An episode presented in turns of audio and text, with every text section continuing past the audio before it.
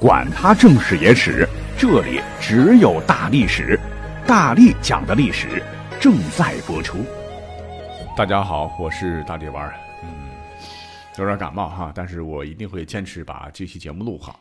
那我们上上期呢讲了一期民谚俗语，反响不错。那今天大力丸儿要再费把力气哈，把好玩、有趣、有料的这个内容啊，通通的填充到本期节目当中。我们今天呢，还是挑选几个咱们生活中，呃，用得到、能够增添语言乐趣的谚语。例如“黄花闺女儿”，到底是指的什么样的女子？为什么叫黄花而不是其他的花呢？恋人夫妻间叫老公老婆嘛，两口子等等这样的称呼到底是怎么来的？如果说进了围城，哎，为什么姐妹们的丈夫被称为连襟？既然成了一家人，为何现在有一个女婿半个儿的说道呢？嗯，那篇幅有限，细水长流哈，咱们就先安排这么多，一起扒扒他们的前世今生啊。第一个，老许，你要老婆不要？黄花大闺女，要，要你个头！没房没车的，做梦去吧！哎，黄花大闺女。以我们现在的理解，就是没有出嫁的少女哈。可是古人呢更加保守，传统的黄花闺女还不同于我们现在所理解的没有过婚姻关系的未婚女性。你别看咱们现在的婚姻这两个字儿哈，叫法上和古代是一样的，可是写法上完全不一样。咱们现在用的婚姻是女字旁加黄昏的昏和元音的音，而古时候呢直接又用去掉女字旁的那个黄昏的昏和元音的音。为什么呢？因为古人干什么哈都要讲究阴阳五行，男子属阳，女子属阴。古时候男方可不像现在这样哈，大清早去接亲，而是要选择一个暗合阴阳交替之意的时刻，恰好哎这个黄昏就完全符合哈。新郎官一定要赶黄昏时分到女方家去迎接新娘子，那黄昏的昏字便由此而来。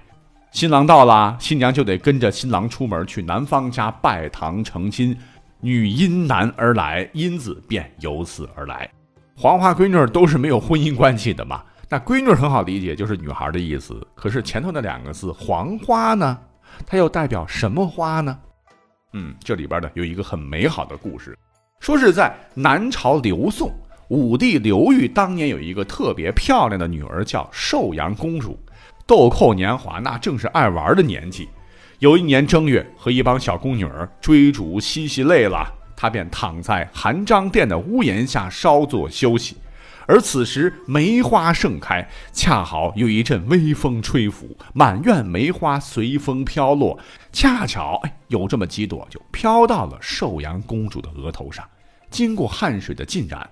在公主的前额上就留下了腊梅花样的淡粉色的花痕，这就使得本就水灵的寿阳公主更加美艳。宫里边其他爱美的宫女们都很羡慕了，就跟着效仿起来，一下子把这种梅花妆哎就在宫中流传开来。再后来就更火了，直接流传到了民间，受到了女孩们的大力追捧，争相效仿。这便是历史上梅花妆的由来。由于这种妆容源于寿阳公主，所以呢，梅花妆又被称为寿阳妆。可问题是，梅花腊月才开放，不是说一年四季都有啊，这可怎么办呢？嘿，在暴露年纪也抑制不住爱美天性的古代女性面前，这都不是事儿。尤其是一大帮需求更加猛烈的未婚少女，突发奇想，想方设法呢，先采集一些花朵的黄色花粉。做成一种黄色的粉料，再用这些粉料把这些薄一点的枝片、干花片，包括蜻蜓的翅膀等等染成金黄，再剪成各种花呀、鸟啊、鱼的形状，这就是黄花啊！贴在自己的额头，美丽就可以继续了。这也是贴黄花的由来。这种打扮的方式，未出嫁的少女比例高。后来，黄花闺女渐渐就成了未婚少女的名词。呃，说到这儿，当然我也看到很多网上有不同的声音了啊，说刚才讲的这个故事是很美丽了，流传度也很广。不过这可能只是一个动人的传说，因为据所谓的考证，未婚女子贴花黄的历史远比南朝宋要早很多。比方说，我们都很熟悉的初中课本必备的北朝民歌《花木兰》里面就有答案。诗中说：“开我东阁门。”坐我西阁床，脱我战时袍，着我旧时裳。当窗理云鬓，对镜贴花黄。贴花黄其实就是贴黄花，为了押韵颠了个个啊。描写的是北魏的女英雄花木兰完成替父从军、征伐柔然、凯旋而归返家后所做的第一件事第一件事干嘛呀？就是重拾女儿装，贴黄花。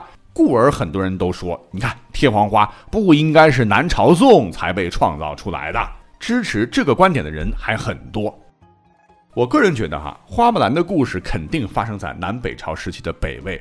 历史背景应该就是神嘉二年（公元四百二十九年），北魏军远程奔袭漠北，今蒙古高原大沙漠以北地区，大破柔然汗国之战。而我们所知的南朝宋是中国南北朝南朝的第一个朝代，因皇族姓刘，也称刘宋，存在的时间是公元四百二十年到公元四百七十九年。而神嘉二年（公元四百二十九年）恰好就框在这个区域内。况且《木兰辞》它又是北朝流传很广的民歌，故而说未婚女孩贴黄花这个习惯早于刘宋的说法值得商榷啊。继而我看有人说北朝的建立是早于刘宋的，北魏一个普通民间女子早已贴黄花，可见这一风俗东晋之前就有了，那是绝对站不住脚的哈。更有趣的是，黄花在古代还特指菊花。菊花早就被现代人给玩坏了哈，菊花残满地上。可是古代菊花它代表着傲霜耐寒的品质。你像“采菊东篱下，悠然见南山”的惬意，陶渊明那就喜欢的不得了的了。所以菊花呢又被称作节花，被用来当做贞洁的象征。黄花大闺女中的黄花也可以指菊花。古人呢，那是非常受用，你管它叫菊花的哈。可是，在如今的语言环境下，你敢冲着人家姑娘喊你是菊花大闺女儿，垂死不赖哦。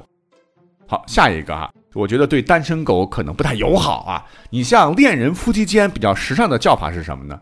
亲爱的，darling，乖乖，傻瓜，蠢蛋，小宝贝儿。以前的比较传统啊，管男方叫夫君。官人、相公、郎君，管女方都是清一色的啊，娘子。其实比起这些个，还有一种更常见的叫法，那就是老公、老婆。没做功课之前呢，我跟很多人一样哈，都以为这种称呼流行的时间应该是比较趋近于现代的。可是，一查吓我一跳，老公、老婆这样的称谓，原来在我国已经流传了一千多年了。它的真实来历，啊，更是和一对夫妻之间闹脾气引发的趣事有关。那这个故事呢，发生在大唐年间，当时有一位读书人，姓麦，名爱新。那十年寒窗苦读不容易呀，麦爱新同学就考中功名了，那真是好不风光啊！终于是鱼跃龙门，出人头地，迎接他的将是大好仕途。所谓是人逢喜事精神爽哈，外面碰到的那都是莺莺燕燕，春光无限。这位麦爱新真的是爱新厌旧哈，就飘了哈，就老觉得在家里操持家务多年的，照顾儿女的这个妻子啊，年老色衰，搁不到台面上了，会阻碍自己仕途发展，就想休妻再娶。可这事儿在唐代不太好办呐。女性有武则天加持，地位都比较高。再者说，人家是上得厅堂，下得厨房，妻不出一个也没犯，你凭什么不要人家呀？哎，这个卖心呢是有贼心没贼胆儿。可是为了早日纳入美娇娘，让妻子知难而退，有一天他便计上心头，灵机一动呢，提笔啊写下两句诗。这诗是“荷败莲残，落叶归根成老藕”。写完呢。便放在案头，匆匆离去。诗的意思很明显嘛，就是荷花开败了，莲叶也残了，你现在就是个黄脸婆，该退位让贤了，让我再纳新欢吧，别等我开了口，免得伤了夫妻情分。没想到妻子那也是出身书香世家，看到这两句是悲从心中来，含着泪提笔续了下段。荷黄倒熟，吹糠见米现新粮。禾麦变黄，稻谷成熟，吹开米糠就看见了新的米粮。哎呀，绝了哈！以河道对河连，以新粮对老藕，哎，正好是一对很工整的诗，尤其是新娘与新娘谐音非常有趣。等到这个麦爱新回来以后，他读到了妻子的下联后，就顿觉十分的羞愧哈，于是来到妻子面前，主动坦白认错，表示立刻断绝之前的不义想法，愿与夫人从此白头偕老。而麦夫人也很感动。丈夫知错能改就好哈，不枉我这些年伺候你跟孩子，便起笔呢，又写了一副上联。上联是“老公十分公平”，麦心当即对出下联“老婆一片婆心”。从此二人和和美美，就成为了一段佳话。随后呢，老公老婆的称呼便在民间叫了起来，直到现在。老公老婆就这样搞定了。可是你看哈，在我们的日常生活当中，我们也特别喜欢把夫妻两人叫做什么两口子。刚结婚不久的叫成小两口，年长一些的叫做老两口。所以呢，不少人就认为两口子什么意思？就是两张嘴在一起吃饭，哎，这就叫两口子。